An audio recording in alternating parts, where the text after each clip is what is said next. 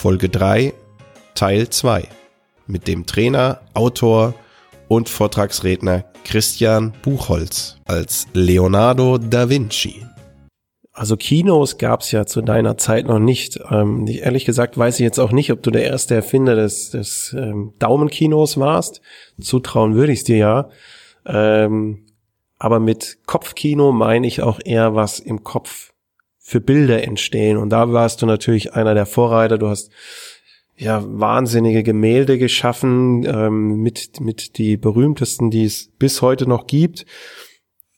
Wie ist deine Meinung zu diesem Thema Fantasie? Ich nenne es gern Kopfkino, also die Bilder, die man im Kopf entstehen lässt und Kreativität. Das ist natürlich gerade als Künstler ein ganz, ganz wichtiger Punkt, ähm, weil dieses Bild entsteht natürlich immer als äh, Folgen eines Kopfkinos. Das heißt, ich stelle mir eine Situation vor und bringe dann diese Situation, die ich im Kopf habe, auf das Papier. Und dazu ist Fantasie ein ganz wichtiger Punkt, ähm, dass das Werk entsteht durch das Kopfkino, was ich da habe. Und ähm, Fantasie kann ich natürlich auch beeinflussen indem ich ähm, mich für viele Dinge vielleicht zum Beispiel interessiere. Mhm. Also Fantasie entsteht ja natürlich auch, indem man viele andere Sachen kennenlernt, viele Dinge neugierig ist, sich mit vielen Dingen beschäftigt. Und äh, die Kombination aus diesen verschiedenen Faktoren führt natürlich dazu, dass dann auch äh, Fantasie entsteht, um neue Ideen, neue Gedanken zu fassen. Also Fantasie ist ein ganz wichtiger Bestandteil. Und äh, auch da habe ich so den Eindruck, dass in der Zeit, in der ich äh, jetzt gerade hier gelandet bin, dass Fantasie und äh, ja Kopfkino nicht unbedingt etwas ist, was so in diesen ähm, Business-Alltag reingehört, oder? Okay. Ja, ich, ich glaube, dass es nicht reingehört. Ähm, man wird wahrscheinlich eher so als Fantast bezeichnet, das nicht unbedingt positiv ist, wenn man seinem Kopfkino zu sehr folgt, wenn man zu sehr träumt. Äh, in dem Bezug interessiert mich noch eins, ich selber also wir haben jetzt, äh, wenn wir über Kreativität reden, dann gibt es ja einmal die künstlerische Kreativität, wie es eher zu deiner Zeit war. Da waren es die Genies. Wir haben jetzt ja eine Kleinigkeit in der Definition, hat sich doch geändert, dass man jetzt auch lösungsorientierte Kreativität sieht. Äh, da bezeichne ich mich ja als Fachmann. Künstlerisch habe ich nichts drauf. Ähm, wenn du jetzt als Mensch, der ja beides beherrscht. Also du hast ja wirklich als Künstler gearbeitet, aber auch ganz viele Erfindungen gemacht, also dieses lösungsorientierte. Ähm, siehst du da eine Verbindung? Kann man das trennen? Sollte man das zusammen sehen? Mich jetzt mal interessieren, aus Sicht von Leonardo. Mhm. Also ich glaube, ähm, dass das, was beide zusammenführt, ist, dass für beide zu einem großen Teil auch Handwerk sind. Ähm, also gerade dann, wenn man künstlerische Höchstleistung vollbringt, muss ich natürlich eine ganze Zeit lang erstmal gelernt haben, wie das Handwerk eines Künstlers aussieht. Ähm, das, was dann nachher kommt, was dann vielleicht auch ein Kunstwerk in eine besondere Qualität gibt, ist dann tatsächlich die, die Fantasie, der eigene Gedanke, der reingeht. Aber ein großer Teil ist tatsächlich Werkzeug, Handwerk. Und äh, das ist auch an der Stelle etwas, was bei der lösungsorientierten Kreativität ein wichtiger Punkt ist.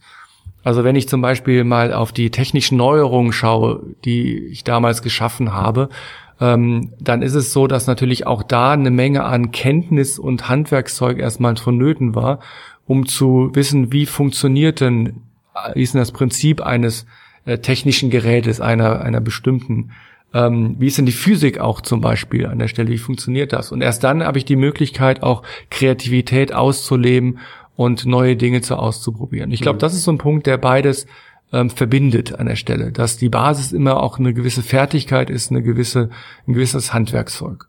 Ja, tolle Einsicht, tolle Beschreibung. Ich glaube auch, ähm, dass beides Kreativität ist. Ich glaube, dass wir es trennen können und ähm, ich finde, das hast du super beschrieben. Beides basiert darauf, dass man es auch trainiert. Man bekommt eine gewisse Begabung in die Wiege gelegt. Aber diese, wenn man diese brach liegen lässt, dann wird man sowohl als Künstler nicht gut, als auch als lösungsorientierter Denker nicht gut. Deswegen kann ich auch meine lösungsorientiertes Denken, meine Kreativität trainieren, wenn ich es richtig einsetze. Ich kann Techniken lernen, ich muss es ausprobieren und ähm, was du auch gesagt hast, ganz klar, ich brauche ein Grundwissen, denn ohne Grundwissen kann ich nichts kombinieren und Kreativität ist immer Kombination von bestehenden Dingen. Tolle Einsicht. Ähm, es gibt so einen schönen Satz, ich weiß nicht, wer ihn geprägt hat, äh, der mal gesagt hat, man muss erstmal Regeln beherrschen, um sie brechen zu können. Yeah. Und äh, ich glaube, das ist auch ein ganz guter Punkt, äh, dass da auch eine Menge an Arbeit und Schweiß auch drin steckt ähm, yeah. äh, in der in der Kreativität, vor allen Dingen, wenn es ein gutes Ergebnis liefern soll. Trotz allem, allem Schweiß und allem Training glaube ich ja, dass unser Unterbewusstsein unwahrscheinlich viel für uns tun kann. Äh, ich glaube ja, dass wir oder wir wissen ja beide, dass unser Unterbewusstsein viel mehr wahrnimmt, als unser Bewusstsein oder als uns bewusst wird. Ähm, was hältst du von Kreativität und, ähm, und dem Unterbewusstsein oder das unbewusste Denken? Ich denke, das ist ein ganz wichtiger Faktor. Wenn ich mir überlege, wie meine Ideen gekommen sind für die Kunstwerke und für die äh, Innovationen, die ich entwickelt habe, dann sind das nie bewusste Vorgänge gewesen. Ähm, das heißt, ich habe immer eine Situation gehabt, in der ich vielleicht äh, geträumt habe, in der ich etwas äh, vielleicht auch mich von dem Problem wieder entfernt hat, das ich gesehen hatte. Und dann kamen die Gedanken und äh, mir hat das gezeigt, dass das Unterbewusstsein enorm leistungsfähig ist. Gerade in den Situationen, in denen ich versuche, die rationalen Denkprozesse auszublenden. Und die meisten Ideen habe ich tatsächlich ähm, unbewusst bekommen. Die sind einfach entstanden, weil mein Unterbewusstsein in dem Moment Eindrücke verarbeitet hat, kombiniert hat und dann eine Situation da, die etwas entspannter war, wo dann neue Ideen entstehen konnten. Und ich glaube, das Entscheidende ist, dass man als kreativer Mensch die Fähigkeit entwickelt, äh, dieses bewusst zu machen. Also mhm. das Unterbewusstsein mal bewusst zuzulassen und nicht in den Hintergrund zu drängen, sondern dem Unterbewusstsein auch mal Zeiten zu geben, wo es sich melden kann. Und das kann ich natürlich machen, indem ich äh, Pausen einlege, indem ich okay. äh, mal einen Schritt zurückgehe, indem ich auch einfach mal Ideen äh, sich entwickeln lasse. Und das ist ein ganz wichtiger Faktor. Also das Unterbewusstsein kann man selber nicht steuern, aber ihm die Erlaubnis geben, sich zu melden, ist ein ganz wichtiger Punkt. Ja, ich nenne das äh, bewusst unbewusst denken. Hm, schöner, also, schöner also Satz, ja. ganz, das ist äh, einer der Trainingsformen drin. Also ganz bewusst mal unbewusst denken. Gibt's ja. denn, da, hast du den? Du hast gesagt Pausen machen. Gibt's den Leonardo da Vinci Supertipp? äh, wie das Unterbewusstsein oder wie machst wie machst du es in welchen Situationen merkst du, dass dein Unterbewusstsein für dich arbeitet? Ja, also ich habe natürlich damals optimale Voraussetzungen gehabt. Ich habe zu der Zeit äh, große Zeiten meines Lebens in Florenz verbracht, was natürlich äh, aufgrund der Lage eine eine wunderschöne ja. Landschaft auch im Hintergrund hat. Und ich habe die besten Ideen. Das war, ähm, glaube ich, damals auch so das Silicon Valley, oder? Das war quasi damals das Silicon Valley ja. der Innovation, genau. Und äh, mein, mein Lieblingsplatz, um neue Ideen zu bekommen, war tatsächlich so der nachmittägliche Spaziergang. Mhm. So am späten Nachmittag dann über die Hügel zu laufen, das war immer ein Weg, der, äh, das war meistens auch der Heimweg dann vom Atelier und der hat mich tatsächlich dazu gebracht, äh, da die meisten Erfindungen zu produzieren. Und nicht mal bewusst, also es war immer so meistens ein Moment, wo ich äh, geträumt habe, wo ich in den Himmel geschaut habe, äh, gefühlt mich entspannt habe und plötzlich kam dort ein Gedanke in den Kopf und ich habe ähm, ja, ich habe mich gefreut und gesagt, da hat sich das Unterbewusstsein wieder gemeldet ja. und irgendwas im Hintergrund getan und kombiniert und mir da eine Idee geliefert. Okay, also Leonardo kriegt seine Geistesblitze beim Spazierengehen, mhm. äh, auch aus der Biologie. Äh, ich glaube, das Ganze hat mit dem sogenannten Default Mode zu tun mhm. im Gehirn. Wer da ein bisschen mehr drüber erfahren will, kauft mein Buch. Da steht was drüber drin. Nächster Punkt. Ähm, wir hatten gerade das unbewusste Denken. Ein, ein zweiter Motor für Kreativität im Denken, den ich für wichtig halte, ist das kindliche Denken. Sind sich fast alle einig, immer Kinder sind ja besonders kreativ. Ähm, und ich glaube, dass man davon profitieren kann, was hast du ein paar Tipps für uns zum Thema Kreativität und kindliches Denken und wie ist auch deine persönliche Sichtweise dazu? Ja, also Kinder denken ja, ähm, handeln sehr kreativ und ich glaube, das hat einen ganz wichtigen Grund und das ist auch eins meiner Lebensprinzipien. Ähm, das nennt sich Curiosita. Das mhm. heißt, äh, Kinder haben eine angeborene Neugier. Mhm. Ähm, wenn Kinder nicht neugierig wären, dann würden sie in dem Status verharren, in dem ja. sie sind, und dann hätten wir große Probleme, uns überhaupt fortzubewegen mhm. und die alle mhm. Dinge zu tun, die wir heute machen. Also was Kinder antreibt, ist so eine so eine stetige Neugier, und ähm, das ist etwas, was wir als erwachsene Menschen teilweise verlieren. und uns mit Arbeit auch wieder angewöhnen müssen, ähm, was wir aber tun können, was wir wieder lernen können.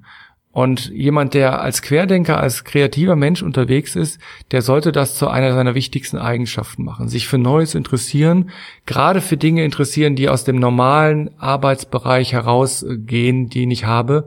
Und äh, denn dadurch steigere ich enorm die Fähigkeit, neue Ideen zu entwickeln, weil ich einfach viel mehr miteinander kombinieren kann. Ja. Und neue Ideen sind ja nichts anderes als eine Kombination von Ja. Erfahrungen, von Dingen, die ich erlebt und gesehen habe. Super. Also wem das Bild der latenten Unzufriedenheit nicht gefällt, dann ähm, machen wir das neu und sagen, ähm, dann bewahren Sie sich die kindliche Neugierde oder bleiben Sie ständig neugierig. Das finde ich ein wunderschönes Bild. Äh, ich glaube auch, dass Neugierde immer ein Weg ist, einen Schritt weiter zu gehen. Neugierde wird auch nie letztendlich befriedigt, weil sobald man das Wissen hat, was hier ist, dann ist man neugierig auf das, was da hinter der nächsten Tür äh, liegt. Und deswegen äh, glaube ich auch, dass es ein ganz wichtiges Stilmittel ist, ähm, das ich zum Beispiel auch gar nicht so sehr beleuchte, aber es passt so zum kindlichen Denken. Ist aber vielleicht sogar ein Faktor, dem das, äh, worüber sich lohnt, mal eigene Kapitel anzugehen, nur über Neugierde, weil es ist wirklich eine ganz wichtige Antriebsfeder. Wir haben schon mal kurz, äh, habe ich es angesprochen, Science Fiction. Ich bin ein ganz großer Science Fiction Fan. Ähm, äh, wir machen jetzt hier gerade diese Aufnahme, da ist Star Trek ähm, 50 Jahre alt geworden. Ähm, es gibt, glaube ich, so in zwei Wochen gibt's ähm, mal die, alle Serien nochmal hoch und runter, weil genauso vor 50 Jahren ist es ins amerikanische Fernsehen gekommen, die große Entdeckungsreise, die auch viel mit Neugierde zu tun hat. Es ist ja äh, dieser Star Trek, also die Suche nach Neuem. Ja, was äh, aus deiner Sichtweise deines Zeitalters was hat Kreativität und Science Fiction damals vielleicht schon für einen Einfluss und auch ähm, für das, wie du jetzt in dieser Zeit schon das beantworten kannst, welche Bedeutung kann Kreativität und Science Fiction für uns heute haben? Ja, also Science Fiction ist ja quasi die spielerische Vorwegnahme von, von Erfindungen, die in der Zukunft passieren. Und ähm, als ich hier angekommen bin in der Zeit, war ich natürlich fasziniert von diesen vielen technologischen Dingen, die es geht, dass äh, Menschen in, in Flugzeugen durch die Gegend fliegen, zum Beispiel eine sensationelle Erfindung. Ähm, und ich glaube, dass es immer wieder ähm, Menschen gibt, die visionär über Dinge berichten, die es noch nicht gibt und dadurch auch Erfindungen vorausnehmen. Und das sind häufig Menschen, die da in Prosa sprechen. Und ich glaube, so Science Fiction ist heute auch eine Art der Prosa an der Stelle. das ist ein schönes Bild. Eine Art von, von Romanen, von, von, von Schriften, die etwas erzählen, was es noch nicht gibt und dadurch etwas vorausnehmen. Ähm, was ich so den Eindruck habe, ist, dass so, wenn ich von der heutigen Zeit aus in die Zukunft schaue, dass sich ganz viel im Bereich der Fortbewegung dort tut. Ähm, ich sehe, hier fahren viele mit Autos rum und da gibt es gerade neue Antriebe, die an der Stelle getestet werden. Ich habe aber auch gestern Abend, als ich hier in dem schönen Hotel übernachtet habe, habe ich dort äh, äh, etwas gesehen in einem, einem Fernseher, hat man das genannt. Da haben sich Menschen gebeamt von einem Ort an den anderen. Also auch da sehe ich ganz große Entwicklungen, noch ähm, Dinge, die vielleicht passieren, dass Menschen ganz anders transportiert sind, transportiert werden. Ich sehe aber auch eine ähm, unter dem Thema Aspekt äh, Science Fiction eine Zukunftsvision, die eigentlich damals schon zu meiner Zeit zu den Zukunftsvisionen von mir gehörte. Und das ist die die Vereinbarkeit von von Geist und Körper. Ähm, und ich mich hat es sehr erstaunt, dass so viele Jahre, Jahrzehnte, Jahrhunderte danach, das immer noch kein großes Thema bei uns geworden ist, dass Menschen denken, dass ähm, sie ähm, immer nur in eine Richtung denken, aber dass das die Verbundenheit von Körper und Geist ist etwas, wo wir sehr, sehr viel noch lernen werden in den nächsten Jahren, Jahrzehnten und Jahrhunderten. Und da gibt es heute ja, habe ich gesehen, so Neurowissenschaften, die noch viel stärker in das Gehirn reinschauen, als uns das damals möglich war, mit neuen technischen, technischen Methoden, wo man immer mehr feststellt, dass es da eine Verbindung gibt. Und äh, ich glaube, das ist so ein Punkt, wo Menschen noch sehr, sehr viel lernen werden in der Zukunft und ähm, wo man immer mehr lernen wird, wie auch diese Systeme im Körper miteinander in Verbindung stehen und zusammenhängen. Okay. Ja, das kann ich mir gut vorstellen, dass äh, du ja auch, du hast ja medizinisch auch extrem bewandert und hast ja viele Untersuchungen gemacht. Und wenn ich das jetzt mal so einfach auf mich wirken lasse, wir schaffen es innerhalb von, von wenigen Jahren, riesige Computer in winzig kleine Smartphones zu packen. Aber auf dem Gebiet sind wir noch nicht so, nicht ganz so weit und trotz der großen Anstrengungen in der Neurowissenschaft werden wir wahrscheinlich auch in den nächsten 100 Jahren nicht ganz verstehen, wie unser Gehirn funktioniert. Und ich weiß aber auch gar nicht, ob das nicht vielleicht auch gut ist, dass man nicht alles versteht, was dort oben abläuft. Aber die, die Verbindung oder der, der gegenseitige Einfluss von Körper und Geist, den finde ich auch extrem spannend und interessant. Vielleicht ist es ja wieder wirklich so, dass wir in den Jahrhunderten auch ab und zu immer wieder was verlernt haben durch die Industrialisierung, was wir jetzt wieder neu lernen, was ihr damals vielleicht teilweise sogar schon hattet. So ein bisschen Müßiggang. Äh, der wird ja schwierig in unserer Zeit, in der wir getrieben sind von zu viel Informationsfluss. Ich glaube, du warst auch so, also jetzt andere Geschichte, die mir gerade so durch den Kopf geht. Du hattest auch mal einen Fallschirm erfunden, der war noch nicht ganz rund ich glaube, der ist nachgebaut worden und hat auch funktioniert. Heute fliegen die mit Wingsuits über die Berge drüber. Aber du warst schon ganz schön weit mit deinen Erfindungen. Vielleicht sollten wir auch mal zurückgehen, was du alles zu Körper und Geist gesagt hast. Vielleicht kriegen wir da ein paar Erkenntnisse für unsere heutige Zeit und müssen gar nicht so in die Zukunft gucken.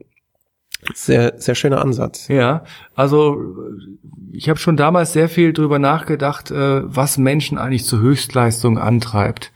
Und ähm, bin immer wieder zum Schluss gekommen, auch aufgrund eigener Erfahrung, dass es ein, immer eine Kombination ist aus geistigen äh, Dingen, aber auch äh, aus Dingen wie Ernährung und Körpergefühl und Sportlichkeit zum Beispiel. Also dass jemand ist, der sich regelmäßig bewegt, auch äh, viel bessere, höhere geistige Leistungen vollbringen kann, als jemand, der zum Beispiel den ganzen Tag nur an seinem Schreibtisch sitzt. Ähm, ich habe zum Beispiel festgestellt, dass ich viel, viel besser auch zeichnen und äh, schreiben kann, wenn ich stehe, ja. als wenn ich sitze.